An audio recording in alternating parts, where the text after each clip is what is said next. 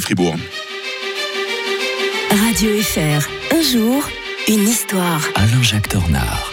Bonjour Alain-Jacques Tornard. Bonjour Mike. Une nouvelle page d'histoire qu'on découvre en 3 minutes grâce à l'historien euh, de Radio Fribourg. On va revenir en 13 février 1974. Vous parlez d'un écrivain, un certain Solzhenitsyn, qui ce jour-là a été expulsé du RSS. Ça, ça ne plaisantait pas. hein. Ah oui, mais vous savez que c'est quasiment la pire punition pour un Russe d'être expulsé de, de Russie. C'est d'ailleurs pour ça que Navalny est revenu en, en Russie. Il y a la nostalgie de la Russie qui est, qui est telle que c'est la Même quand on n'est pas d'accord avec les Oui, dirigeants. c'est la hein. pire des, des punitions euh, euh, pour, pour euh, un Russe. Alors, en fait, l'auteur d'Ivan Desinovitch, en 1962, décrivait déjà la, la vie d'un déporté. Donc, c'est quelque chose qui lui tenait vraiment à cœur, cet aspect-là.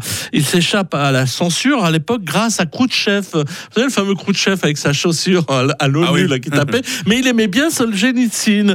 Euh, bon, le problème, c'est que Brejnev, le successeur de Khrouchtchev, euh, lui, il n'apprécie pas tellement la littérature et surtout pas celle euh, du, de l'auteur du Pavillon des cancéreux. Et fin 1973, ben, euh, alors que Solzhenitsyn fait passer à l'Ouest un manuscrit totalement inédit, ben, vous savez comment il s'appelle? L'archipel du Goulag, tout Ah, simplement. ouais. Le fameux, euh, qui est tra- immédiatement traduit en, en français. Euh, bon, lui, il a d'ailleurs euh, reçu le prix Nobel de, la- le prix Nobel de littérature en 1970. Il ne faut pas l'oublier, Solzhenitsyn. Donc c'est quelqu'un de, de très très apprécié à l'étranger, mais c'est décrit l'univers carcéral. euh, c'est quelque chose qui est assez très trop dur pour les, les camps staliniens. Donc c'est insupportable pour le pouvoir soviétique qui a toujours et, apprécié, même autant d'ailleurs avant que ça soit le- l'empire soviétique, les, les tsars faisaient la même chose, c'est-à-dire d'enfermer les gens dans des dans des camps de prisonniers en, en Sibérie pour qu'ils souffrent bien dans ces endroits-là, qu'ils puissent pas s'évader.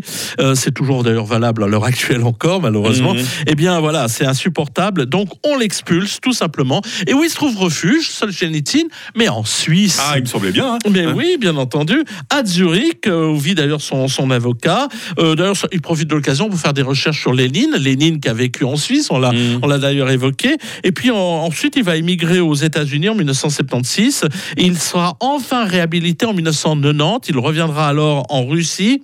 Euh, et d'ailleurs, ce- c'est un ce dissident qui était quand même un dissident soviétique s'en prendra vertement à l'Occident, hein, parce que Ah. il trouvait quand même, après avoir vécu en Occident, surtout aux États-Unis, euh, que bon, on était assez décadent pour lui. Donc on lui en a quand même un petit peu voulu parce que la reconnaissance du ventre là n'était pas vraiment.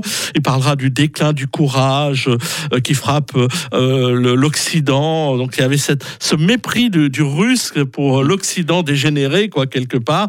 Euh, il rentre en Russie en 1989 et il meurt en 2008 à l'âge de 89 ans. On sera quel jour demain, Alain-Jacques Tornard Attendez, laissez-moi réfléchir. Le 14 février Mais oui Oh là là Il faut, que je- euh, faut que je prenne rendez-vous à l'Oscar pour aller manger avec euh, Gilliane. Mais avant ça, vous allez nous raconter pourquoi on fête les amoureux le 14 février. hein. Ah Je oui, alors, pas vous laisser partir tout de suite. Là. Ah bon, alors j'y- Allez, je le fais. Révisez vos grands classiques et à demain, Alain-Jacques Tornard. À demain Alors, je sais pas si vous arriverez à vous faire hein, inviter à un repas euh, avec Alain-Jacques Tornard, mais en tout cas, vous allez nous dire euh, très, très, très vite sur WhatsApp et sur Instagram quelles sont les célébrités avec qui vous aimeriez avant tout euh, partager un repas.